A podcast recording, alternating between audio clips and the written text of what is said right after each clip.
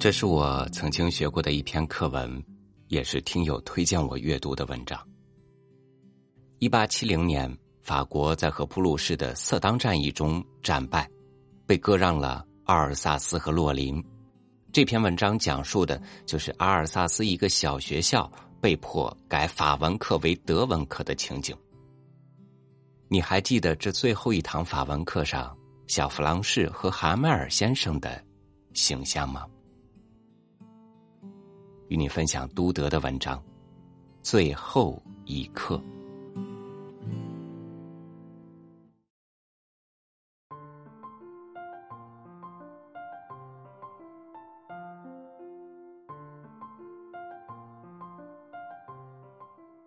那天早晨上学，我去的很晚，心里很怕蛤蟆尔先生骂我，况且他说过要问我们分词，可是我连一个字也说不上来。我想，就别上学了，到野外去玩玩吧。天气那么暖和，那么晴朗。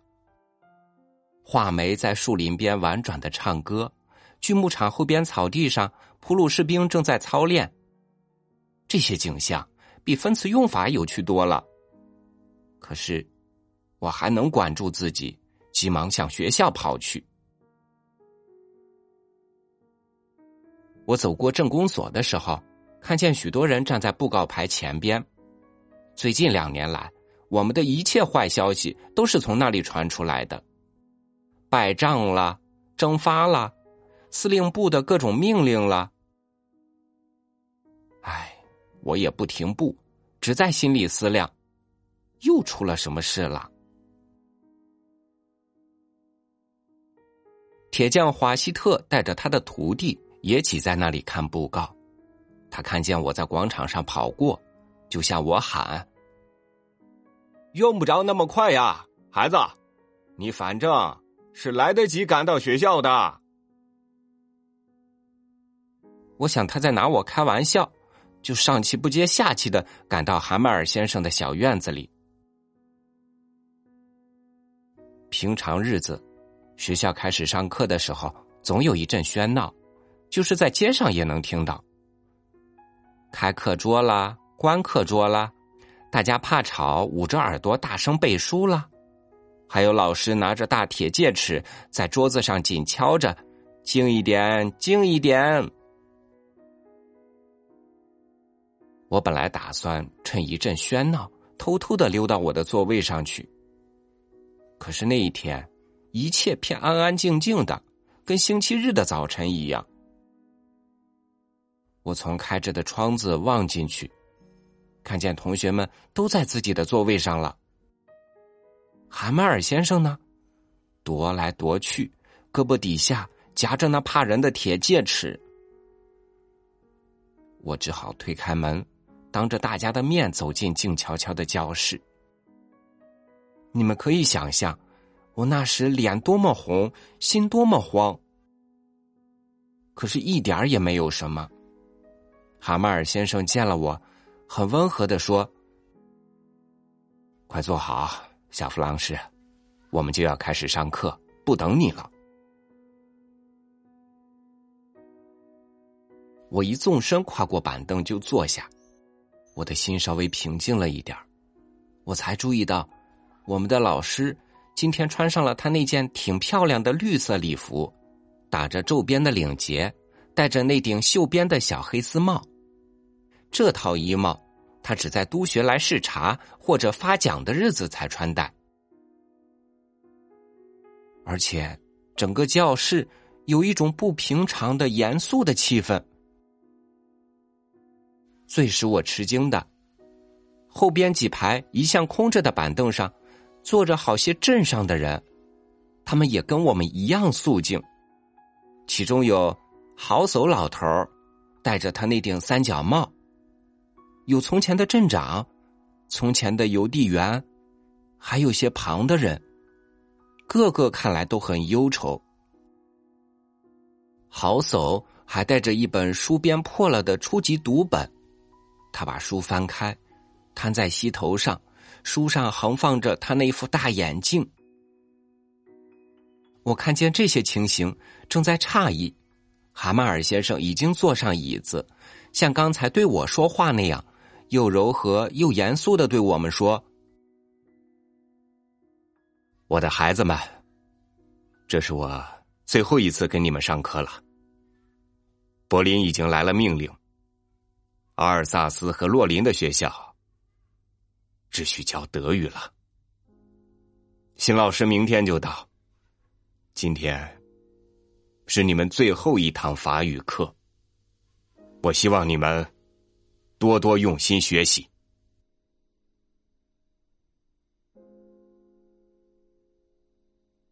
我听了这几句话，心里万分难过。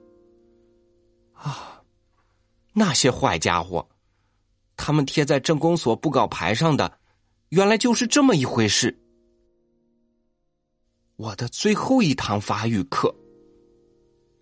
我几乎还不会作文呢，我再也不能学法语了。难道这样就算了吗？我从前没好好学习，旷了课去找鸟窝，到萨尔河上去溜冰。想起这些，我多么懊悔！我这些课本，法语啦，历史啦，刚才我还觉得那么讨厌，带着又那么重，现在都好像是我的老朋友。舍不得跟他们分手了，还有韩曼尔先生也一样，他就要离开了，我再也不能看见他了。想起这些，我忘了他给我的惩罚，忘了我挨的戒尺。可怜的人，他穿上那套漂亮的礼服，原来是为了纪念这最后一刻。现在我明白了。镇上那些老年人为什么来坐在教室里？这好像告诉我，他们也懊悔当初没常到学校里来。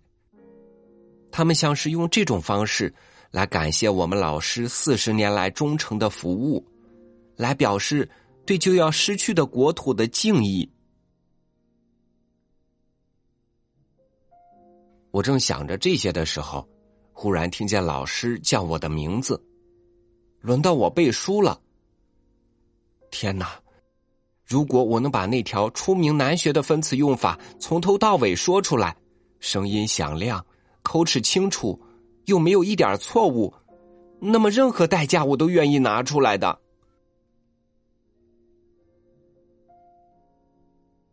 可能开头几个字我就弄糊涂了，我只好站在那里摇摇晃晃，心里挺难受。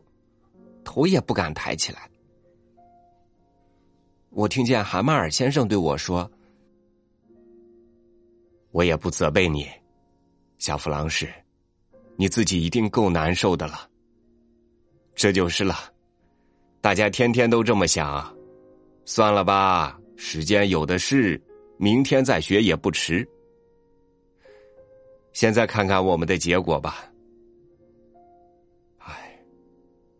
总要把学习拖到明天，这正是阿尔萨斯人最大的不幸。现在那些家伙就有理由对我们说了：“怎么，你们还自己说是法国人呢？你们连自己的语言都不会说，不会写。”不过，可怜的小弗朗士。也并不是你一个人过错，我们大家都有许多地方应该责备自己呢。你们的爹妈对你们的学习不够关心，他们为了多赚一点钱，宁可叫你们丢下书本到地里、到沙场里去干活。我呢，我难道没有应该责备自己的地方吗？我不是常常让你们丢下功课替我浇花吗？我去钓鱼的时候，不是干脆就放你们一天假吗？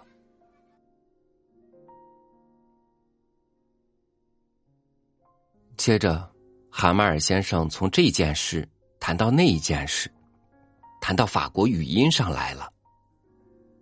他说：“法国语言是世界上最美的语言，最明白。”最精确。又说，我们必须把它记在心里，永远别忘了它。亡了国、当了奴隶的人民，只要牢牢记住他们的语言，就好像拿着一把打开监狱钥匙的大门。说到这里，他就翻开书讲语法。真奇怪，今天听讲我都懂。他讲的似乎挺容易，挺容易。我觉得我从来没有这样细心听讲过，他也从来没有这样耐心讲解过。这可怜的人，好像恨不得把自己知道的东西，在他离开之前全教给我们，一下子塞进我们的脑子里去。语法课完了，我们又上习字课。那一天，韩麦尔先生发给我们新的字帖。帖上都是美丽的圆体字，法兰西、阿尔萨斯、法兰西、阿尔萨斯。这些字帖挂在我们课桌的铁杆上，就好像许多面小国旗在教室里飘扬。每个人那么专心，教室里那么安静。只听见钢笔在纸上沙沙的响。有时候一些金甲虫飞进来，但是谁都不注意，连最小的孩子也不分心。他们正在专心画杠子，好像那也算是法国字。屋顶上鸽子咕咕咕咕的低声叫着，我心里想。他们该不会强迫这些鸽子也用德国话唱歌吧？我每次抬起头来，总看见韩马尔先生坐在椅子里，一动也不动，瞪着眼看周围的东西，好像要把这小教室里的东西都装在眼睛里带走似的。只要想想，四十年来他一直在这里。窗外是他的小院子，面前是他的学生，用了多年的课桌和椅子，擦光了，磨损了。院子里的胡桃树长高了，他亲手栽的紫藤，如今也绕着窗口一直爬到屋顶了。可怜的人呐，现在。要他跟这一切分手，叫他怎么不伤心呢？何况又听见他的妹妹在楼上走来走去收拾行李，他们明天就要永远离开这个地方了。可是他有足够的勇气把今天的功课坚持到底。习字课完了，他又教了一堂历史，接着又教初级班。拼他们的八、波、b、波、不，在教室后排座位上，好叟老头已经戴上眼镜，两手捧着他那本初级读本，跟他们一起拼这些字母。他感情激动，连声音都发抖了。听见他古怪的声音。我们又想笑，又难过。啊，这最后一刻，我真永远忘不了。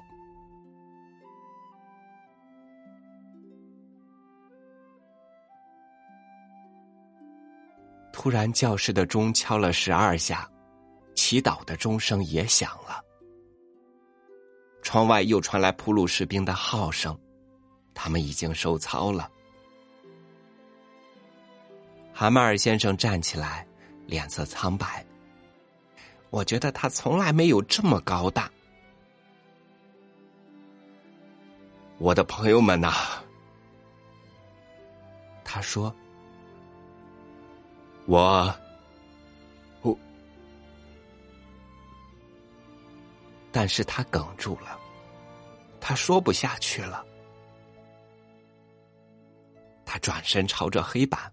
拿起一支粉笔，使出全身的力气，写了两个大字：“法兰西万岁！”然后他呆在那儿，头靠着墙壁，话也不说，只向我们做了一个手势。散学了，你们走吧。